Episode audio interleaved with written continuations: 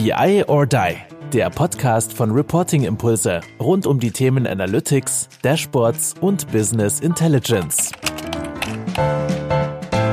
Hallo zusammen zu unserem Podcast BI or Die. Heute mit mir zusammen Carsten Mönning. Hallo Andreas. Und Markus Koring. Guten Tag. Hallo Andreas. Hallo, grüß euch. Hallo. Ähm, wir haben, waren letzte Folge schon zusammen und wir haben in der letzten Folge, ne, letzte Woche haben wir gesagt, ja, ne, Leute, selber schuld, wer die letzte Folge nicht gehört hat und jetzt diese hört, bitte die letzte nachhören, ne? Also eindeutig Hausaufgaben. Weil, man muss zum Hintergrund Folgendes erzählen. Wir haben ähm, gesagt, wir wollen zehn Fragen gerne machen. A, fünf Fragen pro zwei Folgen, weil wir auch zwei Zuhörer, äh, zwei Interviewpartner hier haben. Jetzt war es aber so, dass wir so viel über Bertelsmann und Data Scientisten geredet haben, dass wir eine Folge gemacht haben mit einer Frage. Jetzt machen wir noch neun weitere und steigen sofort ein. Also wer Lust hat, geht noch mal in die letzte Folge rein, hört sich das an oder gibt sich jetzt hier völlig dem hin und sagt, da sind zwei Experten, wer die sind, interessiert mich nicht, die haben aber was Gutes zu sagen. Markus, die Frage direkt an dich. Was sind die strategisch wichtigsten Themen im KI-Umfeld momentan bei Bertelsmann? Ich dachte, jetzt kommen so Ja- oder Nein-Fragen, wo wir noch neun machen müssen. so leicht mache ich euch das nicht, ich bin ja nicht Kai. Ja, die Strategie, also jetzt ohne wieder groß auszuholen, ähm, haben wir uns da einen Rahmen gesetzt. Wir sind ja, wie gesagt, ein großes Medienunternehmen und wir haben uns da mit dem Thema AI for Media einen Rahmen gesetzt, wo wir verschiedene Initiativen drunter lau laufen, äh, laufen lassen. Beziehungsweise teilen wir das ähm, AI for Media nochmal so ein bisschen prozessgetrieben auf. Einmal in den Medienerstellungsprozess, in den Zyklus, also quasi ähm, ja, von der Idee bis zum fertigen Medienprodukt, was da sein kann, eine Fernsehsendung oder eine Zeitschrift, ein Song, ähm, bis zur Konsumierung und dann aber auch, was macht denn der Konsument damit? Also wie äh, den Konsumenten verstehen, um daraus wieder ähm, bessere Produkte zu jetzt mal bauen oder zu produzieren. Ähm, das machen andere ähm, Industrien ähnlich. Wir haben es halt auf die Medienindustrie übertragen und ähm, ja, strategischer Sicht, insbesondere für KI, ist dann wichtig, an welchen Stellen des Prozesses kann man ansetzen, um den zu automatisieren. Ja, vielleicht Carsten, auch wenn die Frage an mich gestellt ist, äh, wir haben ja zusammen daran gearbeitet, aber insbesondere das Automatisieren, vielleicht kannst du da noch mal ein, zwei Sätze zu sagen. Ja, kann ich machen. Also du hast es ja, du hast es ja im Grunde schon sehr gut beschrieben. Also was die strategische Ebene angeht, sowohl intern in die Innenwirkung als auch extern im Gespräch mit Technologiepartnern oder sonstigen Geschäftspartnern haben wir uns dieses AI for Media Rahmenwerk gesetzt, genau wie du beschrieben hast. Einerseits die, die quasi die Medien- oder Content-Wertschöpfungskette, also da, wo tatsächlich eben der Content-Erstellungsprozess abläuft, von der Ideenfindung bis hin zur Monetarisierung und andererseits eben quasi das Userverhalten, die Audience Insights auf der anderen Seite ist auch beides für sich sind das äh, Feedback-Schleifen und die eben am Punkt der Monetarisierung, bei dem Punkt der Content, des Content-Konsums, wie du schon sagtest, im Fernsehen oder beim Lesen des Buches eben aufeinandertreffen. Und wo wir natürlich versuchen, möglichst viel Informationen über diesen, über diese Feedback-Loops zu sammeln, insbesondere am Punkt der Monetarisierung. Also wo wir dann eben merken, im Connected TV, da werden folgende Sendungen von, von dem Haushalt geschaut. Oder wir sehen bei, auf, auf stern.de, dass äh, folgender Content im, im Online-Verhalten des, des Kunden äh, interessant ist. Oder beim Streaming bei TV Now, bei RTL sehen wir, äh, die, ähm, die Kundschaft ist in folgende Inhalte interessiert, bewegt sich über die Webseite wie folgt. All das um natürlich, und da sind wir jetzt bei den strategischen Implikationen, die du angedeutet hattest, Markus, das ist ja erstmal nur ein Rahmenwerk. Wofür denn? Ja, wir, wir wollen natürlich die, die wesentlichen KI-getriebenen oder maschinellem Lerngetriebenen Use Cases identifizieren für uns. Dazu ein Aspekt hast du schon genannt, alles was in den Bereich Automatisierung angeht. Und wir denken da in einem quasi in so einer Art Stufenmodell äh, in Anlehnung an das autonome Fahren. Das mag jetzt am ersten, auf, auf das erste Hören hin etwas absurd klingen, aber ähm, wir denken eben auch in dieser Abstufung von ähm, Content-Produktion und Content-Monetarisierung ohne jegliche Automatisierung, ohne jegliche KI-Unterstützung. Am einen Ende der Skala, am anderen Ende der Skala ist natürlich die komplette autonome Mediengenerierung. Das ist nicht, worauf wir hinausarbeiten, um Gottes Willen. Aber in der Stufe davor oder der Stufe in der Mitte, ähm, die Augmented Media, äh, Sichtweise. Also dass man eben unsere Redakteure, unsere Lektoren dabei unterstützt, bei dem Wust an Informationen, an Wust an, an, an Inhalten, an Content, die generierten Content, aber auch aus Inhalten, die extern äh, zu berücksichtigen sind, da mit maschinellen Lehrmethoden, äh, mit KI unter, zu unterstützen, zu entlasten, ihnen Möglichkeiten zu geben, neue TV-Formate äh, gezielter zu erkennen, neue Buchtitel gezielter und neue Autoren gezielter zu identifizieren, zu entwickeln, neue Musikkünstler und Musikrichtungen, Stile zu entdecken und gezielt zu entwickeln. Das ist, worauf wir hinausarbeiten. Und das ist für uns eine strategische Agenda die sich dann eben abbildet in allen wesentlichen Elementen. Das heißt also, wie sorgen wir im Hause bei uns dafür, dass wir an diese Daten überhaupt herankommen, die wir dafür benötigen, intern?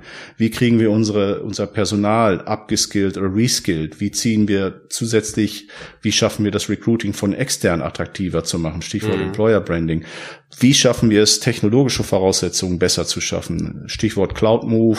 Ähm, ähm, und wie schaffen wir es eben halt auch dann eben diese Use Cases systematisch äh, zu erfassen, zu bewerten und zu priorisieren? Weil das KI-Feld hat ja viele Besonderheiten, aber eines eben, dass diese ganzen Use Cases im Zweifelsfall relativ schwierig zu bewerten sind. Bei Automatisierungssachen mag das noch der Fall sein, dann kann man sich irgendwelche Herleitungen machen per Analogie, aber in vielen Fällen, was ist, was ist es jetzt wert, wenn ich einen automat automatischen Promo generiere äh, bei einer Episode von gute Zeiten, schlechte Zeiten? Was ist das wert, verhältnismäßig zu dem Aufwand? Ich kann das abschätzen, indem ich sage, dann kann der Redakteur sich auf wesentliche Dinge konzentrieren, er kriegt Vorschläge, anstatt hunderte Epi oder 100 Minuten einer Episode durchzuschauen, kriegt er eben zehn Vorschläge, a zwei Minuten und dann habe ich da, kann ich das näherungsweise machen. Aber das ist eben halt, das ist generell keine einfache Übung. Und da haben wir uns ja auch schon, Andreas, in Reporting Impulse schon mit auseinandergesetzt, wie man diese Use Case Thematik, äh,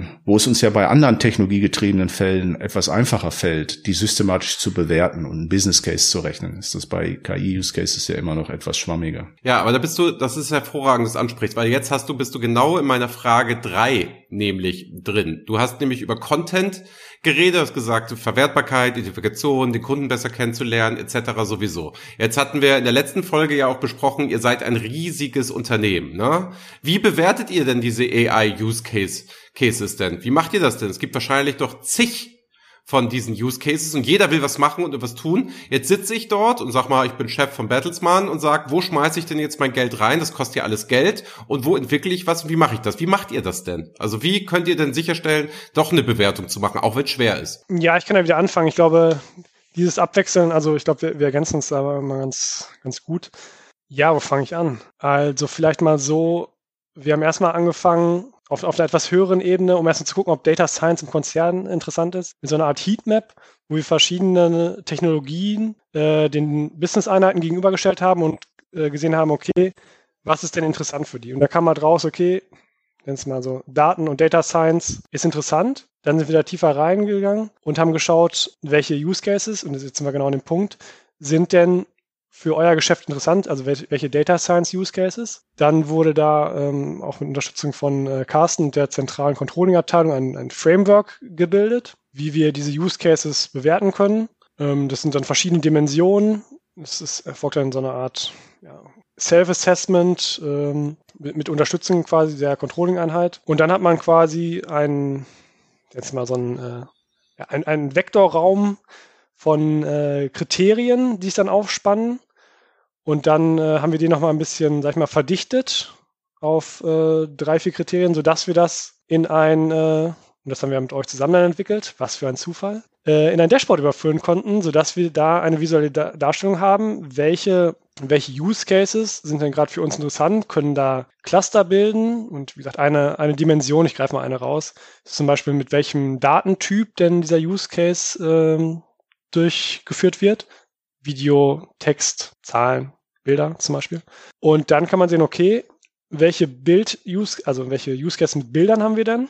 Und was sind denn da die Herausforderungen, die wir haben? Und das äh, korrespondiert mit den Ausdrücken, die Carsten eben hatte. Welche fehlen uns da zum Beispiel Skills? M müssen wir da nochmal nachskillen? Müssen wir da rekruten? Müssen wir da nochmal mit dem Anbieter sprechen, der uns da, mit der Universität sprechen, um da näher dran zu kommen an das Thema? ja, das ist natürlich ein aufwendiger Prozess. Ähm, und den gerade in einem dezentralen Konzern zu überwachen, ähm, weil das ja auch immer Aufwand ist, diese Use Cases zu erheben und die auch immer aktuell zu halten. Man will ja auch wissen, wie sie sich entwickelt haben. Ist eine Herausforderung, aber das nicht zu machen ist auch keine Alternative weil äh, nur so wählt man den Überblick und nur so kann man seine Mittel steuern. Ja, jetzt gibt's ja dieses Dashboard, ne? Und es ist so, dass ich dann die Möglichkeit habe, mich nach verschiedenen Kriterien zu überlegen, auf welchen Use Case setze ich denn, mit welcher Division, mit welchen verschiedenen äh, Parametern, die schon angesprochen hat, was ist mir gerade wichtig, ich habe verschiedene Blickwinkel. Das ist ja ein Riesending geworden und das Wichtige ist ja, es wächst ja. Das heißt, die Datenbasis ändert sich ja jederzeit. Also Prioritäten können sich erstens verschieben, zweitens können sich Skills verschieben, wie du gerade eben gesagt hast. Es können sich ja auch Kosten Kostendinge verschieben. Es kann auch sowas wie Corona passieren. Vielleicht ist da was anderes ganz wichtig, viel wichtiger. Und dann, Carsten, vielleicht nochmal, wird das Ding denn jetzt gelebt? Also wir haben das ja vor einem halben Jahr, glaube ich, ne? War bei euch, wir haben das jetzt mal als ersten Wurf gemacht und du bist damit auch schon losgelaufen. Hat sich das denn bewährt, so ein AI-Use-Case-Dashboard, um das zu machen? Hast das gut, hat das Wellen geschlagen? Ja, ich glaube, das kann man schon sagen. Also wir haben das ja damals vorgestellt in unserem höchsten Tech und Data, also hausintern Tech und Data Gremium und hat da, glaube ich, auch sehr positiven Anklang gefunden. Ähm, einfach deswegen, weil, wie Markus das schon sagte, es ist einerseits, was die Kriterien, die Auswertungskriterien angeht, ja mit den unseren hausinternen Strategy-Kollegen abgestimmt äh, gewesen, hat also insbesondere deren Sichtweise äh, darauf, wie man solche Cases einordnen könnte, also nach Geschäfts Geschäftskritikalität beziehungsweise strategischer Relevanz, nach Business Impact. Das alles, da finden sich dann auch die divisionalen Kollegen, die Geschäftskollegen alle wieder, weil das eben genau diese Begrifflichkeiten sind, äh, die Strategy, die Strategy-Kollegen auch in anderen Geschäftsfeldern mit ihnen anwenden. Das ist das eine. Das andere ist, die Struktur ist, glaube ich, eingängig. Ne? Dass man eben, wie gesagt, diese, diese Kriterien hat, um den Business Impact im Self-Assessment zu bewerten und dann eben nach Data Readiness, Organization Readiness, nach Technology Readiness äh, einzugrenzen bzw. abzustufen. Äh, das das ist eingängig. Ne? Da, da muss man nicht stundenlang irgendwie herleiten, warum, warum man das so macht. Und dann drittens, die Visualisierung, die wir mit euch ja zusammen entwickelt haben, ist, gilt das Gleiche. Die ist ebenso sehr, sehr eingängig. Das Dashboard, äh, das, das versteckt ja auf geschickte Art und Weise eine durchaus immense Komplexität und hat eben trotzdem auch eine eingängige Interaktivität oder bietet eine eingängige Interaktivität. Und, und wenn man auf diese Seite kommt, dann hat es eben diesen, diesen Gartner Magic Quadrant Aspekt, wo man, wo sich jeder relativ schnell visuell zurechtfindet und sieht, aha, okay, da oben finden sich die Cases, die sehr vielversprechend sind nach unserer Selbsteinschätzung, auch ein wesentlicher Aspekt. Das ist Selbsteinschätzung. Da haben wir nicht uns angemaßt, irgendeiner Geschäftseinheit irgendwie die. Oh ja, wäre ganz wichtig. Ja, ja, genau. Also wer kann das besser beurteilen als der Use Case Owner selber? Und das sind alles wichtige Aspekte, die auf hohe Akzeptanz getroffen sind. Auf der anderen Seite muss man natürlich sagen, dass wir da gerade äh, natürlich jetzt auch wieder in so einem Umzugsprojekt sind, um diese ganze Lösung nochmal in unsere in unsere zentrale Cloud-Umgebung zu schieben. Äh, wir hatten das ja erstmal äh, auf andere technologische Mittel aufgesetzt und das jetzt zu machen, was im Übrigen Ausdruck einer Wertschätzung ist, weil es dann eben einfließt in eine zentrale, konzernweit ausgebaute Kollaborationsumgebung. Und da ist es als ein integraler Bestandteil vorgesehen und soll jetzt im dritten, vierten Quartal eben dort über unsere konzernintern äh, Cloud-Umgebung dann eben zur Verfügung gestellt werden. Also lange Rede, ja, das hat es. Momentan ist es eben im Umzugsverfahren, äh, was halt nichts daran ändert, dass das eben auf große Akzeptanz getroffen ist und als zentraler Bestandteil für diese Kollaborationsumgebung vorgesehen ist. Ach schön, weil also ne, also es war jetzt hier gar nicht, um es um es in irgendwie zu bewerben oder herauszustellen, es war ja vielmehr doch mal nachzufragen, weil wir haben uns ja jetzt auch früher, sage ich mal, regelmäßig mindestens einmal im Monat gesehen. Jetzt ist es dann durch diese ganze Situation jetzt auch so gewesen, wir haben uns jetzt ganz schön lange nicht mehr gehört, jo. muss man ganz ehrlicher ehrlicherweise sagen, das Arbeiten ist schon anderes. Aber ich habe die vierte Frage an euch. Ähm, das ganze Thema KI, AI. Ganz ehrlich, haben uns die USA und China eigentlich nicht schon komplett abgehängt? Also sind wir überhaupt als Europäer überhaupt noch wettbewerbsfähig? Und wenn, wo wäre denn so eine Lücke, wo vielleicht du, ähm, ihr beide seht, ah, da so im europäischen Kontext, da ist eine Riesenchance, da macht sich was ganz anderes auf. Ja, ähm, da, da könnten wir jetzt lange ausholen. Ähm, ich glaube aber auch. Aber ich sag mal so, ähm, Deutschland, zumindest jetzt, äh, ich meine, vielleicht muss man eher in europäischen Dimensionen denken, ehrlich gesagt. Ja, denke ich. Aber ja. wenn wir jetzt nur von Deutschland mal sprechen, ist es sicherlich so, dass wir durchaus namhafte Forscher haben und namhafte Institute. Häufig genug sind die leider nur nicht mehr in Deutschland, ähm, sondern eben woanders. Und das erklärt auch einiges, nämlich, dass einfach die strukturellen Bedingungen, die Voraussetzungen, das gilt ja nicht nur für KI, sondern auch für andere Forschungsbereiche, in anderen Ländern, insbesondere in den USA, schlichtweg einfach besser sind. Das hat sich jetzt in den letzten Jahren etwas geändert äh, mit Exzellenzinitiative und Alexander Humboldt Stiftung und so weiter und so fort. Und damit kann man sicherlich wieder attraktiver werden, beziehungsweise weil es eben in diesen anderen Ländern vielleicht von sich aus unattraktiver geworden ist. Vielleicht ist das eher noch der Grund, so dass der eine oder andere doch zurückgekehrt ist und mit ihm dann sehr, sehr viel Kompetenz. Und diese Kompetenz, die strahlt dann ab. Die zielt dann, die zieht dann andere Wissenschaftler an oder andere äh, hochveranlagte oder motivierte Studenten, die dann eben an diesem Lehrstuhl mit diesem äh, lernen wollen, forschen wollen. Äh, so, also da, da hinken wir nach wie vor hinterher. Das ist besser geworden. Wir hinken nach wie vor hinterher also Deutsch, Deutsches Forschungszentrum für, für Künstliche Intelligenz hin oder her. Ähm, wir hinken da ein Stück weit hinterher. Wir sind aber besser, als wir uns machen, meiner Meinung nach. Wir sind deutlich besser, als wir uns machen. Das ist das eine. Aber gewinnen können wir da, wenn man das der richtige Begriff ist, wirklich auch nur im europäischen Konstrukt. Weil diese, diese schiere Übermacht aus, aus China, sowohl was das, das in, die industrielle Forschung angeht, als auch die Forschung an den Universitäten in, in den USA und in China, die ist dermaßen, dass wir da wirklich nur auf europäischem Level, glaube ich, äh, wettbewerbsfähig sind auf Dauer. Mhm. Alleine um diese Ressourcenmacht, die dahinter steckt, äh, das aufwiegen zu können.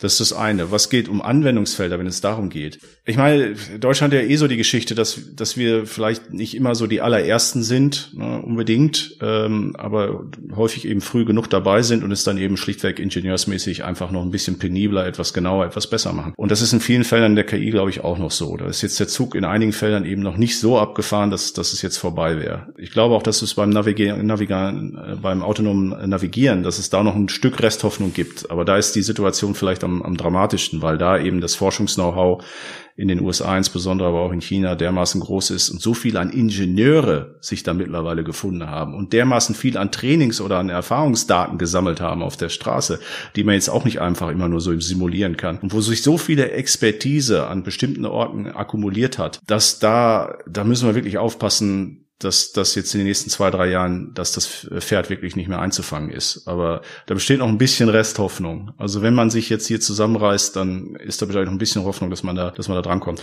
Wo vielleicht mehr Hoffnung noch besteht, weil die Felder vielleicht noch ein bisschen jünger sind und wir da vielleicht für unseren Ingenieurshintergrund auch einen Vorteil haben, ist, die ganze IoT-Szene und äh, Themen Edge AI, Edge Computing, dass man da wenn wir dort eben den Zug jetzt frühzeitig erwischen und mitnehmen, da ist, glaube ich, durchaus noch Raum, äh, dass man da wirklich auch äh, Weltmarktführerschaft äh, erreicht und, und, und wirklich starke Forschung und starke industrielle Anwendung generiert. Ähm, ich glaube, das ist so das Feld, wo ich noch mit am meisten Hoffnung habe. Dieses andere Argument, was immer häufig angeführt wird, dass wir ja in ethischen Prinzipien so stark wären und dass wir auf, auf, auf Datenschutz und so weiter so viel Wert legen würden. Ja, das verstehe ich. Und das ist bei KI natürlich ein nicht zu unterschätzendes, um Gottes Willen kein zu unterschätzendes Problem, aber das wird uns nicht dabei helfen, diesen Wissensvorsprung in der reinen KI-Anwendung an sich in den USA oder China einzuholen. Also dieses Argument ist, das hat sich mir noch nie so richtig erschlossen, dass es immer hieß, ja, ja, ja, ja, die, die können ja alle machen, was sie wollen da, aber das richtig konsumentenfreundlich zu machen und konsumentensicher, das wissen am Ende des Tages ja nur wir, weil wir uns ja die ganze Zeit mit der Ethik und so weiter beschäftigen. Nee, ich glaube, umgekehrt wird leider ein Schuh draus, weil deren Know-how wird so dermaßen weit fortgeschreitet, dass die Ethik dann am Ende des Tages bei uns, also die ist dann auch egal, leider. Ähm, das sage ich jetzt mal so provokant. Äh, nicht, weil die Amerikaner oder Chinesen sämtliche ethischen Prinzipien verletzen. Es ist einfach so, dass, dass Ethik dann eben tatsächlich eben dann eher, ich sag mal, Mittel zum Zweck ist. Ähm, und wir dann diese Technologie der Amerikaner oder Chinesen äh, froh sein können, wenn wir sie nutzen dürfen oder einkaufen können und dann die Ethik dann als, als, als Drittpartei vielleicht anwenden können. Aber das ist dann auch alles. Und man sieht es in dem, in der, in der, in der Cloud-Technologie, sieht man es ein Stück weit schon, wo wir ja auch so ein bisschen den Zug vielleicht verpasst haben. Aus, aus welchen Gründen auch immer, das ist jetzt vollkommen egal. Und, und Gaia X mag ja die Antwort sein auf europäischer Ebene, das will ich gar nicht bestreiten. Aber das ist genau analog. Das ist genau analog. Und natürlich hatten wir von vornherein die besseren Datenschutzregelungen. Natürlich. Aber was hat uns das jetzt geholfen? Es bleibt trotzdem da so, dass es im Grunde nur drei große Cloud-Anbieter gibt. Und wir haben uns mit diesen drei großen Cloud-Anbietern, die allesamt, gut, die Chinesen, Alibaba nehmen wir mal mit, also, ne, also zumindest, lass es, lass es vier bis fünf sein, allesamt chinesische, amerikanische Anbieter.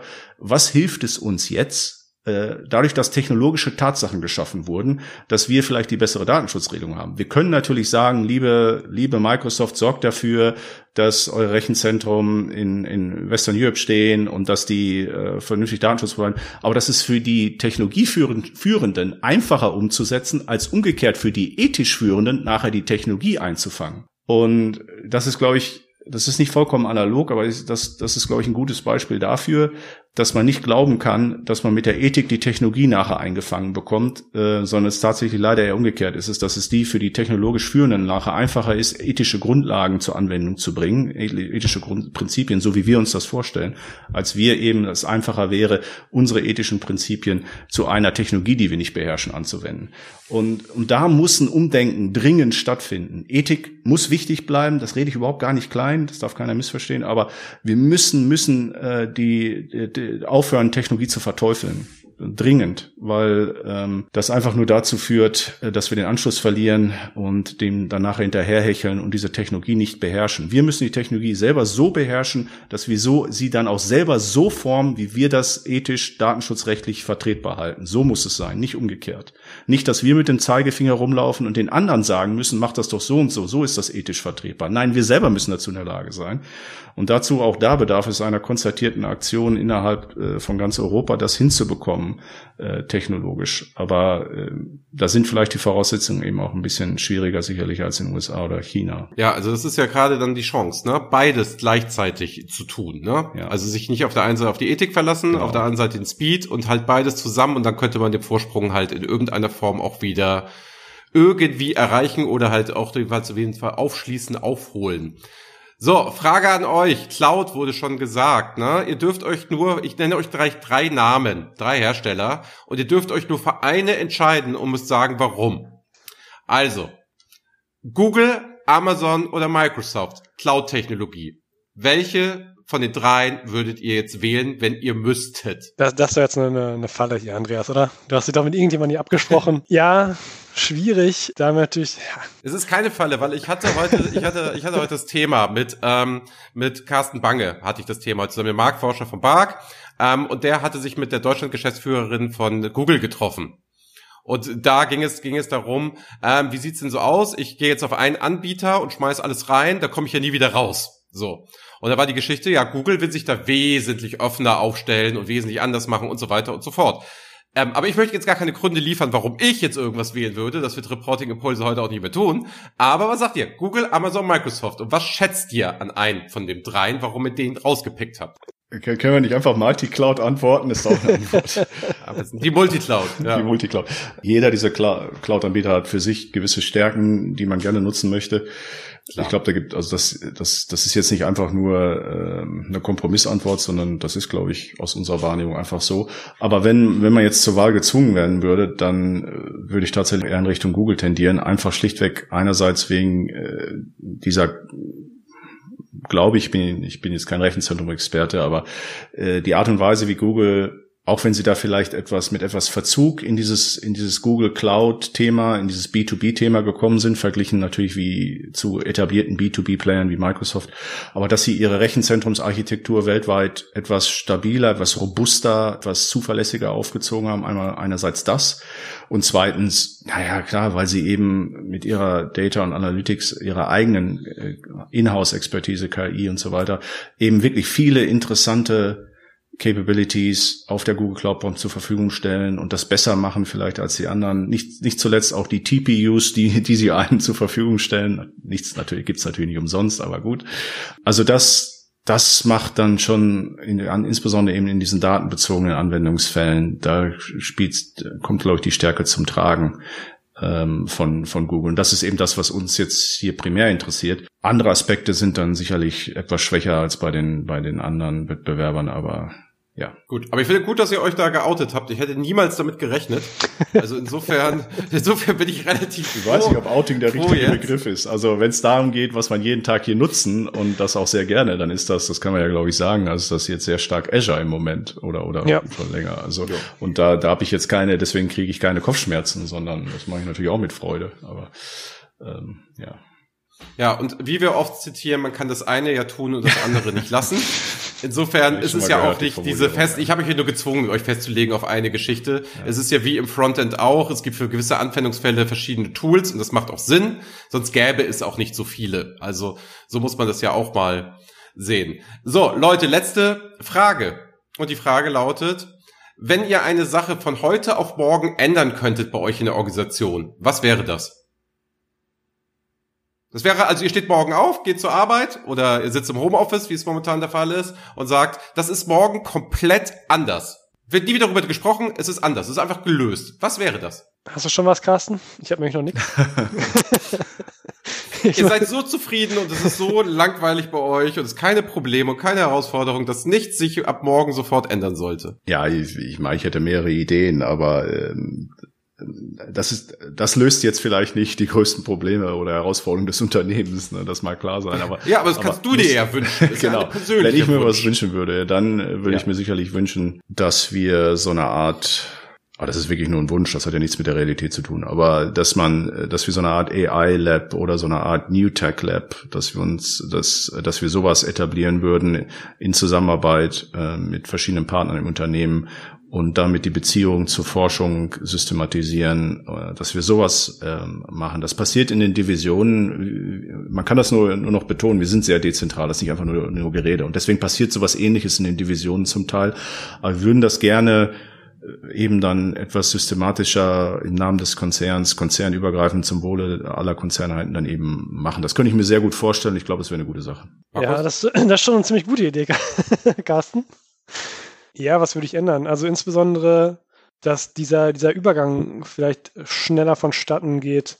Ja, vielleicht noch ein anderer Punkt, äh, und zwar, dass man einen längeren Atem hat bei Data Science Projekten, weil vieles ist noch so, dass es, wir sind in der freien Wirtschaft und ähm, wir müssen natürlich auch, wir haben natürlich eine Gewinnerziehungsabsicht, möchte ich mal sagen. Aber die Horizonte, da wird vielleicht von, von, von Data Science Projekten immer zu viel erwartet, dass sie, dass sie zu schnell, sag ich mal, in die grüne Zone kommen. Und da haben einfach amerikanische Unternehmen einfach einen längeren Atem. Also wenn man sich anguckt, wie lange Amazon einfach, irgendein anderes Großtech-Unternehmen, wie lange die einfach keinen Gewinn gemacht haben und einfach nur gewachsen sind und dann einfach über den Scaling hinterher oder da ist er nur über den Börsenwert, weil ist ja nicht über den Börsenwert profitabel, aber erfolgreiches Unternehmen wird. Also und äh, andere Unternehmen hier machen es eh nicht. Man kann über die Samwer-Brüder ja von denen halten, was man möchte, aber die haben äh, langen Atem bewiesen und dann bauen die sich jetzt einen New Player wie Zalando auf. Und das, ja. äh, wenn ich mir das wünschen könnte, wäre es der längere Atem für Data Science Projekte. Und die gehen, die, ja, woran sieht man, dass die erfolgreich werden? Also das ist natürlich auch mal, man möchte ja mal schnelle Erfolge und auch wenn es mal dann äh, irgendwie ein, zwei, drei Quartale nicht so läuft, wenn man an die Idee glaubt, dann sollte man das weiter verfolgen. Das ist immer leicht, das sagen Leute immer aus dem Konzern. Wenn es das eigene Geld ist, wie bei Reporting-Impulse, wird es dann dramatisch, wenn man nur noch Nudeln mit Tomatensauce isst. Ähm, so viel dazu, Leute. Wir sind am Ende. Ratet mal, wie viele Fragen wir von den zehn, die wir uns vorgenommen haben, in zwei Folgen, wie viele wir geschafft haben. Fünf. Sechs. Sechs. Es waren tatsächlich sechs Fragen. Na, ich finde, das ist ein sehr, sehr guter Schnitt für uns. Eine Sache, die liegt mir noch total am Herzen, bevor ich jetzt hier diesen Podcast schließe. Ich sagte es schon in der letzten Folge, ihr seid Podcast-Kollegen. Und ihr seid solche Kollegen, dass ihr jetzt auch letzte Woche Kai, nee, das ist dann ja schon zwei Wochen her, dass ihr für zwei Wochen, vor zwei Wochen Kai am Mikrofon hattet, den ihr interviewt habt, wie er so AI-Themen, Visualisierung, Standardisierung, Umsetzung sieht. Bitte macht doch jetzt mal, wenn ihr das letzte Wort habt, hemmungslos Werbung für euren Podcast, den man auch überall abonnieren kann, wo man uns auch abonnieren kann. Und ansonsten danke ich euch für das offene, ehrliche Gespräch. Ich weiß immer, wie das hier so ist. Ihr müsst ja auch mal vielleicht auf zwei, drei Dinge aufpassen und im Hinterkopf haben, die ihr hier beredet. Vielen Dank fürs Vertrauen, dass ihr auch das gemacht habt. Lieben Dank für die jahrelange Zusammenarbeit und dass wir das jetzt nochmal innerhalb von zwei Folgen so zu einem schönen, schönen Abschluss gebracht haben. Ich finde das wirklich ganz, ganz toll. Danke an euch beiden. Danke für das Vertrauen und danke für all die Jahre. Und jetzt gönnt, äh, gönnt euch die Worte und macht Werbung. Ja, danke, Andreas. Also erstmal, äh, ich, ich hatte gehofft, dass du nicht Abschluss sagst, weil ich, äh, ich hoffe, die, die Story geht noch ein bisschen weiter, dass wir noch weiter zusammenarbeiten können. Ja, liebe BI or Die-Fans, ähm, wenn ihr euch oder wenn wir euch jetzt für das Thema AI so ein bisschen interessiert haben im Thema von, von Medien, dann hört gerne mal beim AI Expert Group Podcast vorbei. Zu finden auf Spotify, iTunes, Anchor und Audio Now, der Bertelsmann Podcast-Plattform. Ja, wir haben erst fünf Folgen und auch, ich glaube, zwei, drei Abonnenten weniger. Aber nichtsdestotrotz, äh, ja, macht es Spaß und ähm, ja, auch mit Kai war es ein sehr gutes Interview. Und nochmal vielen Dank für die Einladung, Andreas. Sehr gern. Ja, dem kann ich mir nur anschließen. Vielen Dank, Andreas. Es ist mir immer eine besondere Freude und äh, ich gehe natürlich davon aus, dass wir auch in Zukunft in der einen oder anderen Form zusammenarbeiten und den Austausch suchen werden. Ähm, würde mich jedenfalls freuen.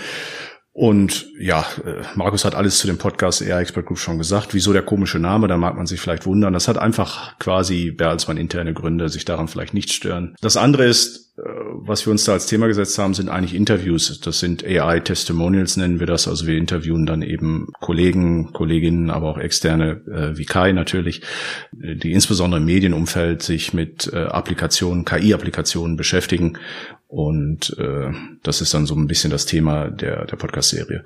Aber wie gesagt, Andreas, nochmal vielen Dank, dass wir hier bei, bei dir und bei euch in dem Podcast sein durften. Gut, in dem Sinne, ne, moin, sagt man auch zur Verabschiedung in Hamburg. Moin, ihr beiden. Moin, Andreas. Moin.